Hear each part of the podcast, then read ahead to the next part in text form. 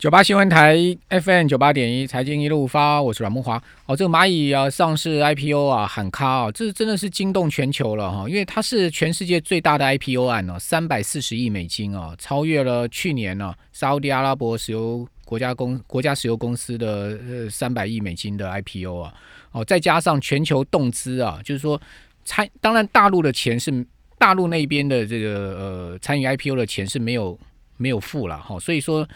呃，就香港他们是有付保证金哈，因为他是在上海跟香港两地都挂牌嘛，哈，所以两地同时募资嘛，哦，那呃，这个我们算 total 总共参与认购 IPO 的钱好了，你知道多少吗？三兆美金，大陆就二点八兆，香港大概是两千亿美金，很惊人的数字，对不对？那所以这个一喊卡，真的是影响非常的大了哈。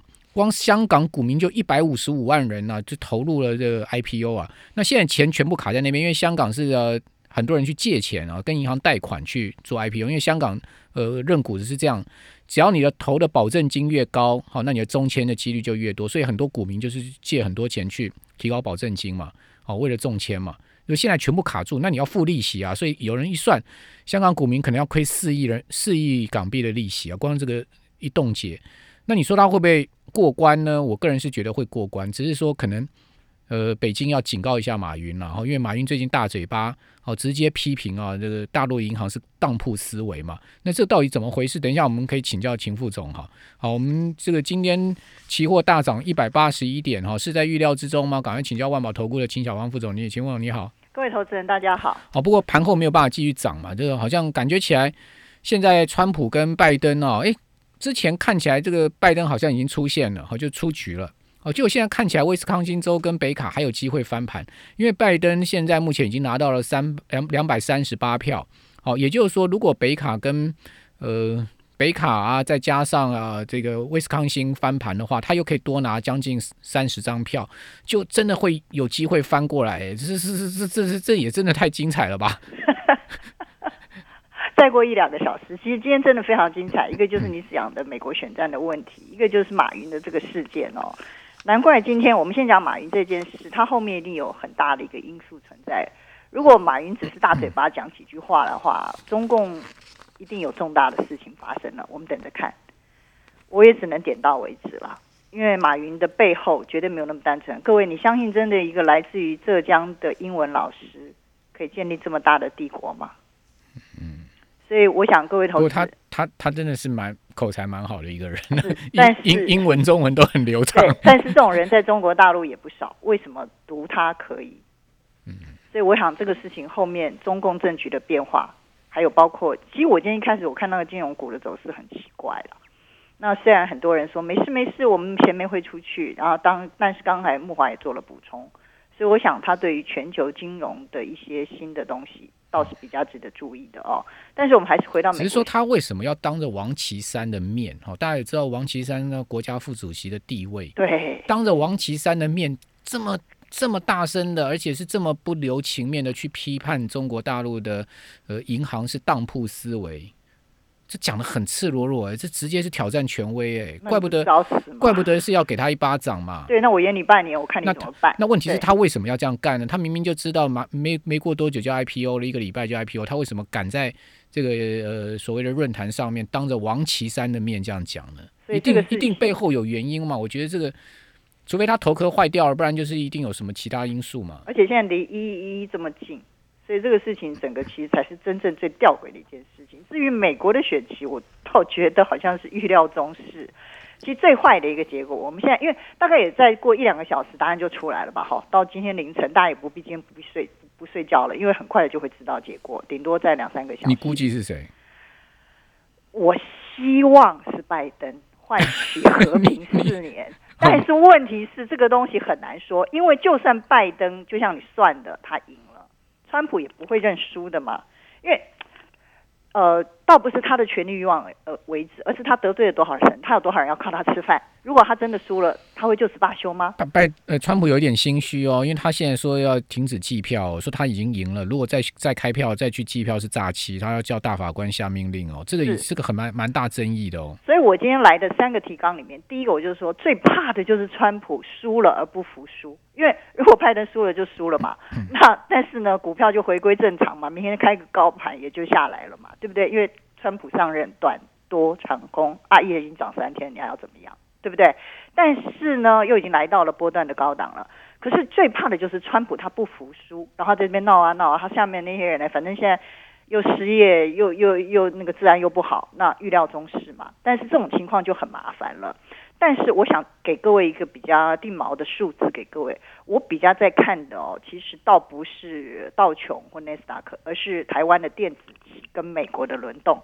因为各位注意到没有，到直到目前为止，甚至今天的盘中哦，其实那个。科美国科技类股的走势跟电子期的走势才是比较怪异，也就是说，电子期今天哦，九月已经来到了，今天收盘在六二零，目前夜盘还在六二零，这个位置是电子期九月、十月的高点，就像台积电今天收盘收在四五零，它如果能够突破四六零甚至四六六点五，七月二十八号的那个高点，那指数才会往上再去挑战第七次的一万三千点，否则。不管谁赢谁输啦，明天开个高盘也是要震荡下来了。因为今天其实第二点，外资我们看期货，其实今天期货的量非常的大，不只是现货的成交量已经逼近两千十五万口嘛。对，所以今天期货的成交转仓到十一月以来最大的一天，而且它的波动率也非常的大，将近有两百点。好，而且它今天是开高震荡走低，又拉高，然后目前夜盘也是非常大的量，大家都在下注押宝。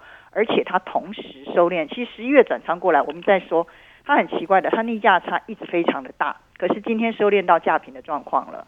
好，不管在收盘或者是夜盘，不管是台指期或者是电子期，那至于自营商，我认为它今天只是一个短打的动作而已了。好，所以呢，请各位要注意，我以下讲的数字你要非常的记下来。九月的 K 线在台指期。还有十月的整个的月 K，我指的是一整个月份，就是二十到二十二个交易日哦，它都是有五百点。呃，十月到现在为止，其实波动也接近五百点了。从一二四零零到今天的一二八五零八六零，升盘后目前一度来到一二八八零这个位置，也已经接近五百点哦。